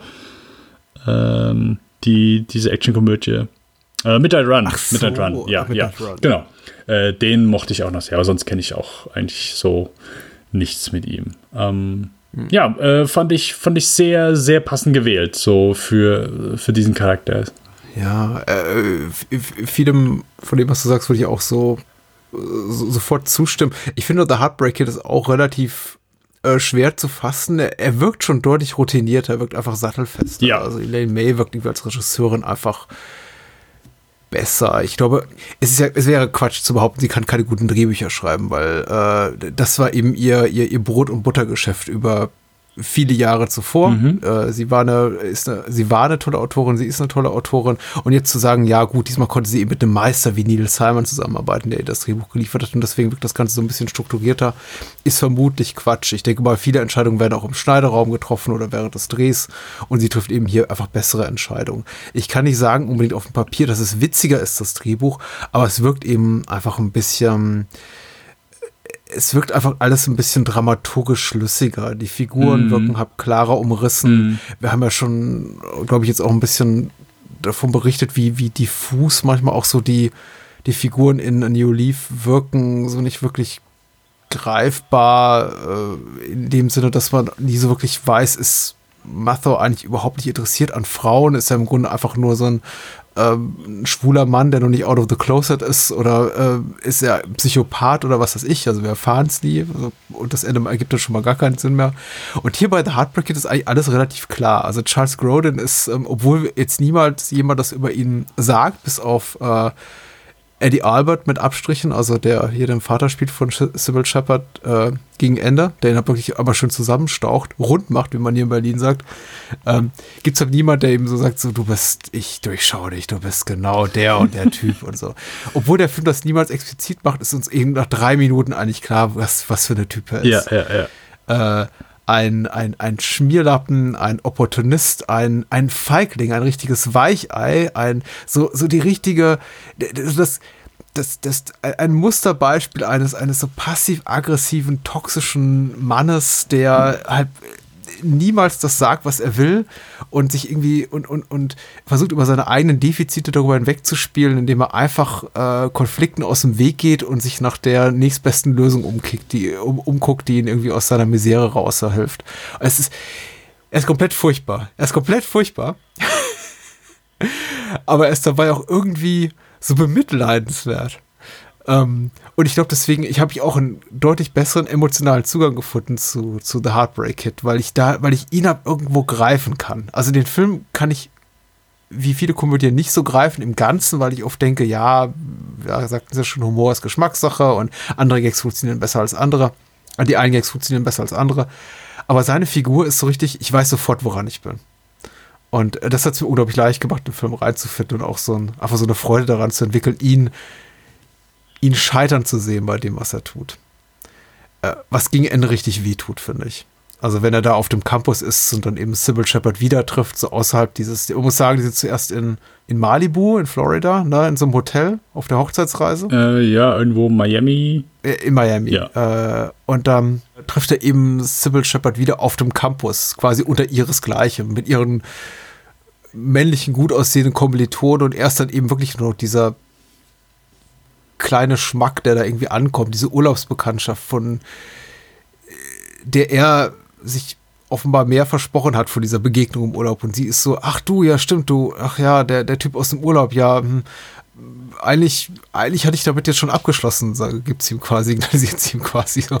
Und er hat sich da irgendwie Größeres von erhofft. Und das macht es eben auch so mal so richtig unangenehm. Also da haben wir so, so einen Moment von Fremdschirmhumor. Und Ja, da ist der ja, ja. Film auch unglaublich, unglaublich facettenreich in der Art und Weise, wie er mit der Figur umgibt. Also umgeht. Er schafft es wirklich, also Elaine May und Neil Simon dem Drehbuch schaffen es wirklich, ihn so zu, also meine Gefühlslage in Bezug auf ihn ständig wechseln zu lassen, ganz, ganz sprunghaft zu sein, im Sinne von so, ach, er ist ganz schrecklich, aber irgendwie habe ich doch entwickle ich so eine Art Mitgefühl für ihn oder so eine Art, Art Mitleid auch. Und dann ist er wieder unsympathisch und dann kann ich mit ihm lachen, dann wünsche ich ihm doch irgendwie alles Gute, dass das Ganze irgendwie klappt. Und denke schon, naja, wenn es schon irgendwie für seine arme, arme Ehefrau Laila hier Jeannie Berlin so, so schlecht läuft, dann soll er wenigstens zufrieden sein, vielleicht macht es einen besseren Menschen aus ihm und dann wieder nicht. Also äh, sehr cool gelöst.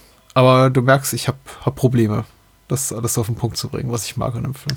Es ist halt viel Situationshumor. Es ist viel, Mhm. äh, auch hier, ich glaube, wir haben jetzt hier äh, zwar auch immer noch so ein, zwei, also hier, ich finde, hier funktionieren dann, wie eben schon gesagt, so das Gespräch mit den Eltern an diesem Tisch, wo, wo er sagt, was, was er vorhat und dem Vater plötzlich erzählt, ja, übrigens, ich bin erst Oh. äh, vor kurzem war ja, dass ich bin ja eigentlich in Flitterwochen, aber das war halt, das war dumm, das war dumm und so weiter. Und du einfach so die Wut in dem Gesicht halt einfach steigen siehst. So, da, da, da finde ich Des dann. Vaters, ja. Ja, genau, des Vaters. Und, und da, da finde ich, da, da, da ist einfach eine bessere Idee, der so dem, dem Idee von, okay, ich mache jetzt hier einfach eine lange Einstellung, ich lasse einen Gag einfach sehr, sehr lange laufen und, und die Situation wird immer ungemütlicher, wie du schon sagst, halt das so Fremdschämen-Humor, das ist so Ricky Gervais-Sachen, The Office oder äh, Stromberg dann einfach, so, da habe ich mich dann so, äh, habe ich mich wohl gefühlt, weil so, sowas gucke ich halt. Achso, ja, als- ich habe mich, da, ich mich da irgendwie innerlich weggeduckt. Also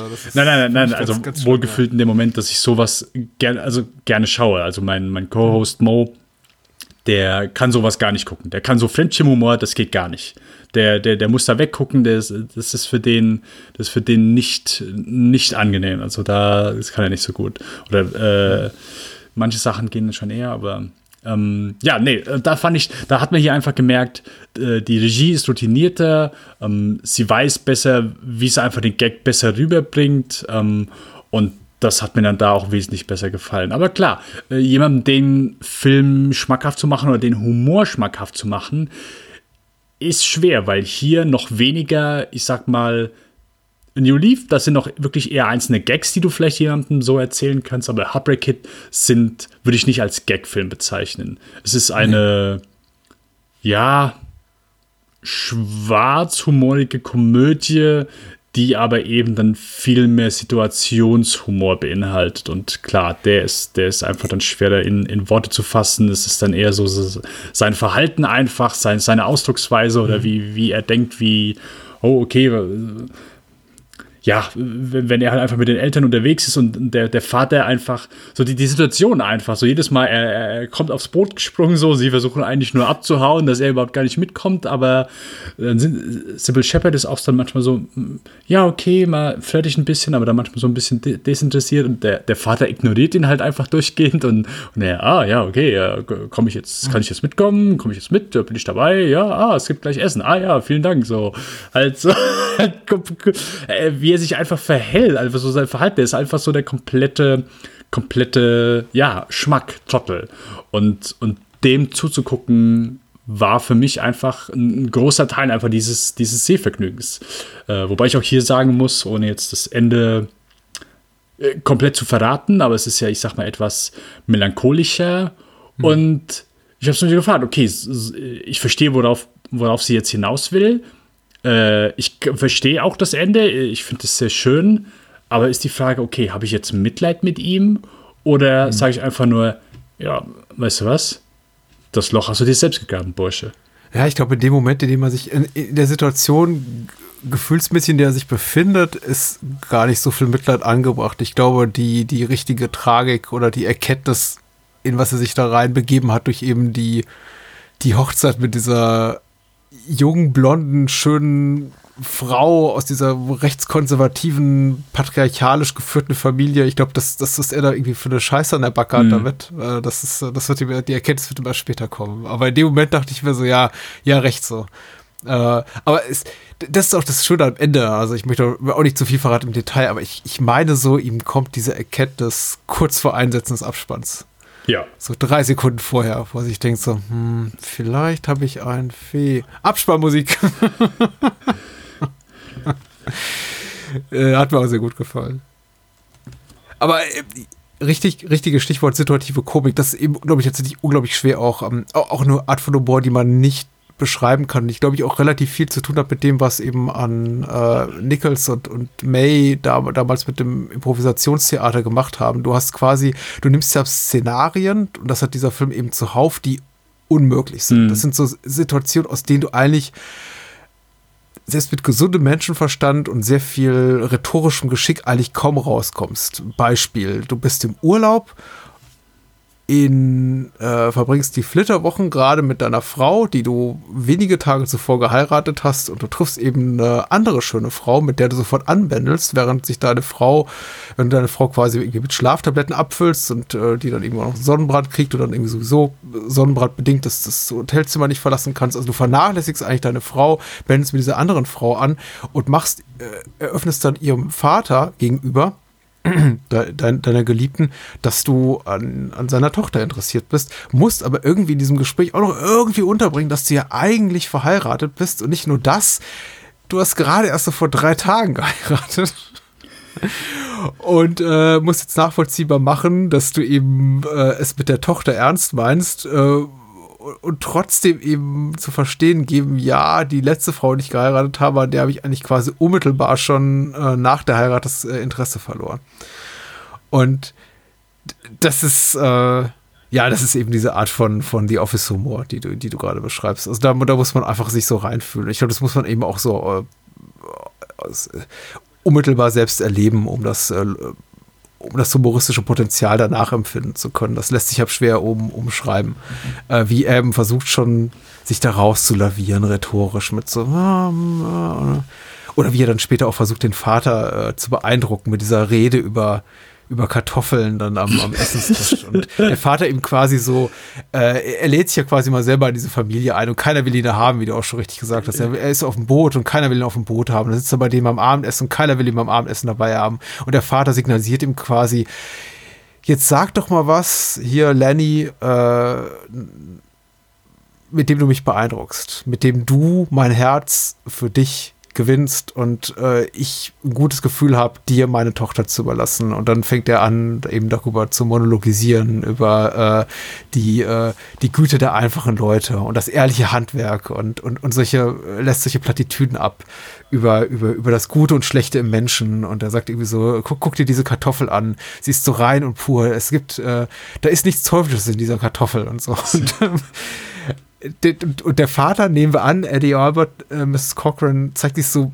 vage beeindruckt davon und sagt danach so, ruft danach in seine, sein, sein Bürozimmer und sagt so, ja, was du erzählt hast, das war ein großer Haufen Scheiße. Und macht die mal so richtig schön rund.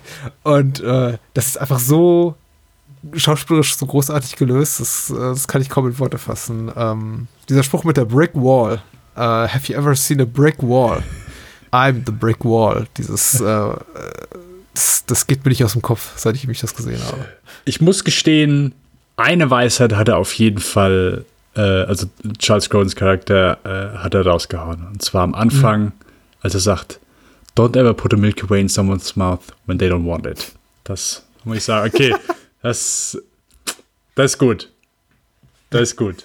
Äh, aber ja, aber auch so allgemein, also so das Zusammenspiel einfach ähm, zwischen, also zwischen ihm und der Familie ist einfach super, weil so mhm. die Frau, also äh, die, die Mutter von Sybil Shepard, die ist, glaube ich, dann immer manchmal noch so ein bisschen wohlwollend dann ihm gegenüber und ja, versucht dann ja. immer noch so ein bisschen so zu managen, aber der Vater halt einfach nur komplette Ablehnung äh, und einfach so die Dynamik, die dann immer da entsteht, so und genau, wie er dann einfach so versucht, da so ein bisschen in die Familie reinzukommen. Das, ja, herrlich. Also sehr, sehr gut gemacht, äh, sehr, ja, cringy Humor, der, der mit Sicherheit nicht jedermanns Sache ist. Aber ich sehe einfach ähm, eine gute, eine sehr schöne Weiterentwicklung von, von ihrem Humor. Ich glaube, hier war sie dann auch, hier konnte sie dann eher zumindest auch so den, den Film äh, abgeben, den sie, den sie auch machen wollte, im Gegensatz zu vorher, wo sie dann gesagt hat, okay, äh, das ist nicht mehr mein Film, den ich gemacht habe. Aber wirkt einfach stärker, wirkt ein bisschen sicherer äh, und man hat auch hier, glaube ich, so eher das, das Gefühl, hier ist einfach, ja, hier ist, hier, ist, äh, hier ist einfach eine Frau hinter, die, die wusste, was sie tut. Hier ist eine Vision dahinter. Äh, es wirkt alles so ein bisschen einfach sicherer und besser zusammengesetzt. Und auch wenn, ich würde sagen, der Film hat noch weniger Plot als in New Leaf, äh, ja. Also ist ja wirklich, also sie, er fährt in die Flitterwochen, lernt sie da kennen, geht wieder zurück und äh, ja, das, das war's eigentlich. Ähm, mhm. Finde ich trotzdem, dass er einfach ein bisschen besser strukturiert ist. Äh, kommt er zumindest strukturierter, ja, einfach rüber beim Sehen.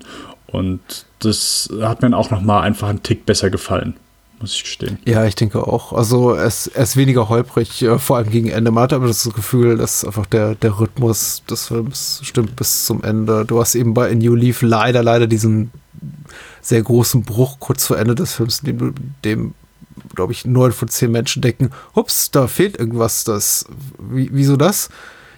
vorbei.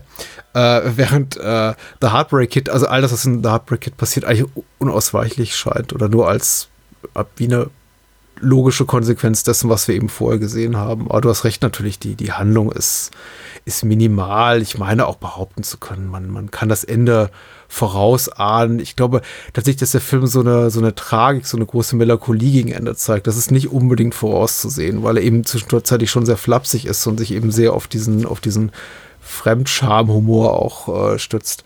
Aber äh, er, ist, er ist schlüssiger, er ist dramaturgisch stärker strukturiert. Es hat einfach alles, alles Hand und Fuß. Es ist äh, wenig Überflüssiges darin. Und ähm, wenn du mal irgendwie so, so, ich würde mal sagen, in Gänsefüßchen überflüssige Szenen sind, die einfach nur einem, einem komödiantischen Zweck dienen, wie zum Beispiel diese, diese Fummelspielgeschichte zwischen äh, Sybil Shepard und Charles Grodin, wo sie da so äh, sich anfassen wollen, ohne sich zu berühren. Ich weiß nicht, wie ich es besser umschreiben soll. Ja. du darfst jetzt nä näher kommen und dann ziehen sie sich aus und ähm, sie, sie, sie darf so fast sein Glied anfassen, aber nicht ganz. Und er darf fast ihre Brüste anfassen, aber nicht ganz und so, weil so eine unbefleckt in die Heirat, in die Hochzeit gehen, in die Heiratsnacht, Hochzeitsnacht. Mhm. Das ist schon sehr, ähm, sehr schlimm. Aber äh, die Szene dann eben doch so kurz, ungleich jetzt zu dieser Toga- oder Nachtrock-Szene da in, New Leaf, die endlos erscheint, dass man nie das Gefühl hat, oh, das ist, da hat sie sich irgendwie vertan, so ein bisschen. Das, äh, das trägt, der, der Humor trägt nicht diese fünf, sechs, sieben Minuten. Das geht hier doch relativ zack, zack. Ähm, äh, ich, ich bin auch, ich bin wahnsinnig angetan. Also ich bin von beiden Filmen sehr angetan, aber tatsächlich auch vom, vom zweiten noch ein bisschen mehr. Und er hat eben auch so Sachen, die ich sehr liebe. Also diesen cringigen Humor mag ich nicht so, mhm. aber ich mag tatsächlich auch diese, diese Wutausbrüche. Und für mich war diese schon eines der Highlights in der New Leaf, dieser äh, diese Verzweiflung, diese wütende von Mathau äh, zu Beginn des Films, wenn ihm eröffnet wird, dass er kein Geld mehr hat, aber dann eben auch bei dem gescheiterten Heiratsantrag.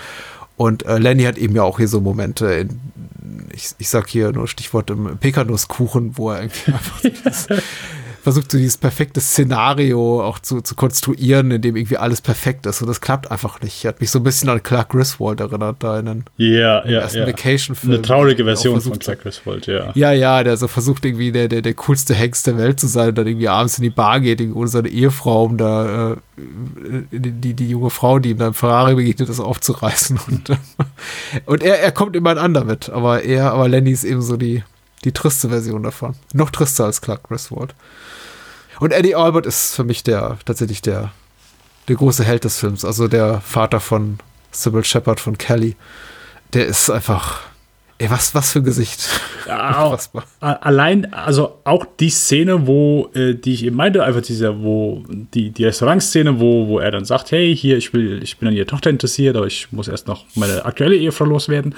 Halt auch sei, die, die Mutter von Sybil Shepard, die da sitzt, und sie ist am Anfang noch wirklich so völlig und du siehst so einfach, wie ihr über Minuten lang halt einfach so alles aus dem Gesicht fällt und sie einfach so das komplette Gesicht zusammenfällt. Das glaube ich nicht, was erzählt dieser Penner hier, das gibt es doch gar nicht. Also äh, einfach sehr, sehr schön, äh, auch so alle, also Nebencharaktere hier auch einfach sehr gut gewählt. Äh, ich habe äh, Jeannie Berlin, also seine, seine Ehefrau, die Lila spielt, ist die Tochter von Elaine May, die hier auch angefangen hat mit, äh, mit dem Schauspielern. Äh, war, glaube ich, eine ihrer äh, ersten Rollen. Die äh, dann auch später, wie gesagt, nochmal, ich glaube, ähm, Columbo aufschlägt. Eddie Albert spielt auch einen Mörder in Columbo. Also, äh, wenn man sich ein bisschen mit Columbo auseinandersetzt, beziehungsweise grundsätzlich so mit dieser, dieser Filmemacher-Clique, so rund um John Cassavetes und Peter Falk, da begegnen eben einem einige Figuren, einige Persönlichkeiten immer wieder. Und äh, ich finde es interessant, hier einige einige auch in diesem Film jetzt zu sehen. Mhm. wir werden sicher, ich werde es wahrscheinlich sogar noch mal erwähnen nächstes Mal, weil dann reden wir über eben über einen Film, den Elaine May gemacht hat mit Cassavetes und Falk. Äh, und da wird, wird das wird's dann noch mehr hier, da gibt es dann noch mehr Geklüngel, noch mehr incestuöses äh, Hollywood. Gehampel. Ähm, aber wenn, wenn zu solchen Filmen führt, die wie The Heartbreak Kid, dann bin ich ja auch zufrieden damit. Ich, äh, es, äh, ist ein toller Film. Es ist so ein bisschen, ein bisschen so die Antithese zu anderen Filmen dieser Zeit, wie also die Reifeprüfung, was ein toller Film ist, oder Love Story, was jetzt nicht so ein toller Film ist. Aber ich, äh, es ist äh, also eine, eine romantische Komödie wie keine andere, die äh, es ist, äh, die erstaunlich modernen Humor hat. Ja. Und eben auch, ja. auch ganz mutiges Ende, wie ich finde. Ich, ich habe ein, ein, eine Negativkritik gelesen und die bezieht sich eben auf, die, die wollte ich wenigstens kurz erwähnt haben, wenn ich glaube auch, wir sie nicht ausdiskutieren können oder irgendwie großartig dagegen argumentieren können. Die, äh, es, es wurde dem Film eine irgendwie antisemitische Tendenz vorgeworfen, was natürlich irgendwie schon mal dadurch albern ist, dass eben der Film von einer jüdischen Filmemacherin gemacht wurde, orchestriert von einem jüdischen Musiker, Burt Bacharach, äh, Gary Sherman, Hauptrollen spielen jü- jüdische Schauspieler. Also es ist irgendwie vollkommener Quatsch. Trotzdem wurde eben dem Film der Antisemitismusvorwurf gemacht, basierend auf der Tatsache, dass eben sowohl Lenny als auch Lila total Schmack sind oder Deppen und niemanden, die für ein stolzes jüdisches kulturelles Erbe stehen. Und ich finde das hochgradig merkwürdig, weil es, es basiert so diese, diese, diese, äh, dieser, dieser, finde ich, fast schon anmaßende Kritik so ein bisschen auf der Haltung, dass Protagonisten in romantischen Komödien immer Sympathieträger sein müssen. Das ist so, das ist so ein Selbstverständnis, dass Leute voraussetzen, die denken so, ja, wenn ich mir sowas schon angucke und eben einen Protagonisten habe, mit dem ich irgendwie im weitesten Sinne mitfiebern soll, dann muss das irgendwie auch ein netter Typ sein. Ja. Ich fand es nicht weiter Ja. störend, aber wie gesagt, ich habe auch, äh, ich bin ja auch diesbezüglich als konfessionell nicht gebundener Mensch ohne Vorurteil gegen irgendwen äh, pff, relativ frei davon, da jetzt irgendwas rauszulesen. Aber ich kann mir vorstellen, dass es einige ähm, konservativere Menschen des äh, jüdischen Establishments irgendwie sehr unangenehm berührt hat. Okay. Es sei hiermit erwähnt. Bei mir auch gefährliches Halbwissen. Da habe ich auch, also nicht mal ansatzweise was in die Richtung gesehen, aber Meinungsfreiheit, äh, alles, alles frei, Ja, alles bitte. gut, aber äh, habe ja ich hier nichts, äh, keine rassistischen Ten- Tendenzen gesehen. Äh, zeigt Selbstbewusstsein. Äh, es gibt keinen Grund, sich für, für irgendwen zu schämen. Und er muss ja auch sagen, Laila ist keine schlechte Figur per se. Sie ist eine typische zweite Geige in einer romantischen Komödie und Gigi Berlin spielt sie ganz hervorragend. Und äh, im Grunde der kulturell-religiöse Background für die Rolle, die sie spielt, vollkommen unwichtig. Ja, Würde ich jetzt gerade, würde ich jetzt behaupten. sehe ich haargenauso. Äh, Es wäre jetzt was anderes gewesen, wenn sie gesagt hätte, oh nein, ich kann nicht abends mit dir weggehen, wir, können hier im Restaurant nicht essen, weil ich will irgendwie, ich, ich, ich, ich will mal Matzenbrot hier essen, irgendwie auf dem Zimmer oder so. Also, also wenn tatsächlich mit der jüdischen Identität mehr gespielt würde oder der Film sich die mehr zum Thema macht, äh, aber das tut er ja nicht. Außer in Bezug auf Lenny, der eben seine, seine jüdische Identität preisgibt für eine, für eine relativ billige Nummer mit einer, mit einem, mit einem blonden, hübschen Mädel. Aber es ist ja auch sein Untergang, insofern. Ich habe irgendwie. Egal. Ich habe Es geht zu weit. Ich, ich höre jetzt auf. Na, alles Ich hätte, ich, hätte, ich, hätte vor, ich, hätte, ich hätte vor drei Minuten aufhören sollen. Ich habe Ich fand bloß diesen Kritikpunkt so albern und ich werde daraus nicht schlau. Ich lese oft sowas und denke mir so, ja, weil ich doch immer denke, man muss so ein bisschen vielleicht einen kritischen Einschlag hier einbringen. Und aber ich habe es einfach nicht verstanden, glaube ich. Ähm, ich habe irgendwo, ähm, ich bei Letterboxd ein Review gelesen, äh, jemand sollte eine Liste machen mit äh, all den Filmen, wo Sybil Shepherd äh, Männer, äh, Männer klaut äh, oder Männer um den Verstand bringt oder Männer, die ihr Leben wegwerfen wegen Sybil Shepherd. Das gibt es mit Sicherheit einige. Ja, da gibt es einige, ja. Und hat sich auch gut, glaube ich, so, äh, hat sie auch im wahren Leben ein ums andere Mal gemacht. Sybil Shepard. Ihr geht's gut. Uns auch. Und wir freuen uns auf die nächste Episode über Elaine May und das ist dann auch schon die letzte Episode. Also sie hat ja als äh, Regisseurin eine relativ kurze Karriere gehabt, also bei vier Filmen äh, Regie geführt. Aber wir werden auch noch so ein bisschen über ihre Drehbucharbeiten sprechen das nächste Mal. Äh, auf jeden Fall, äh, Elaine May. Äh, wir haben sie betitelt als die zweite Carrie Fisher. Als Ja. Ghost-Autorin. Ja, ich glaube, ja, ich weiß, worauf du hinaus willst. Mir fallen einzelne Sachen ein, wo Carrie Fisher mitgewirkt hat. Und dann denke ich an die Sachen, bei denen Elaine May überall mitgewirkt haben soll und denke mir, ja, ist irgendwie doch nochmal eine Nummer besser. Äh, okay, äh, okay, äh, genau. Mir ging es nicht um die Qualität, sondern mehr darum, okay, äh, wenn man eigentlich sieht, was die Person nebenher noch, äh, Ja. wo sie mitgeschrieben hat, wo man denkt, oh, okay, die hat ja wirklich eine Menge gemacht. Wobei, wenn man, Ja. ich sag mal so, sich die klassischen manche IMDbs anschaut, dann sieht man das vielleicht nicht so auf den ersten Blick. Und äh, Carrie Fisher ist eben so reingeboren in, in, in Hollywood Royalty, muss man sagen. Oh, und äh, wie gesagt, Elaine May ist eben tatsächlich so ein, ein, ein self-made Girl. Und das äh, finde ich super sympathisch. Ich, äh, ich bin, äh, bin schon wirklich heiß auf unser zweites Gespräch zu, zu ihrer Karriere. Äh, ganz kurz, äh, ich glaube, wir Ja. bisher hatten wir immer drüber gesprochen, aber also ich hatte jetzt, wie gesagt, ich hatte noch keinen einzigen Film von Elaine May gesehen, äh, somit auch die beiden hier für mich Erstsichtung. Hattest du jetzt schon einen von beiden auch mal schon mal irgendwie gesehen oder auch beides Erstsichtungen? Beides zum ersten Beides Mal. gesehen, Erstsichtungen. Okay. Ja. Und ganz hin und weg gewesen. Wie gesagt, ich glaube, bei The New, Le A New Leaf hat es so, hat's eine Nacht gedauert, aber tatsächlich habe ich sehr viel nachgedacht über diesen Film. Auch wenn ich öfter mal da saß beim Betrachten und dachte mir, ja, es ist schon so ein bisschen holprig hier und da.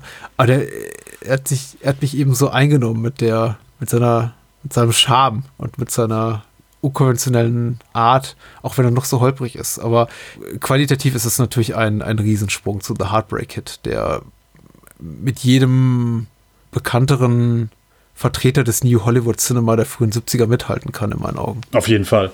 Auf jeden Fall. Ja, äh, ja genau. Die, die großen 70er. Äh, Elaine May hat sie eingeläutet.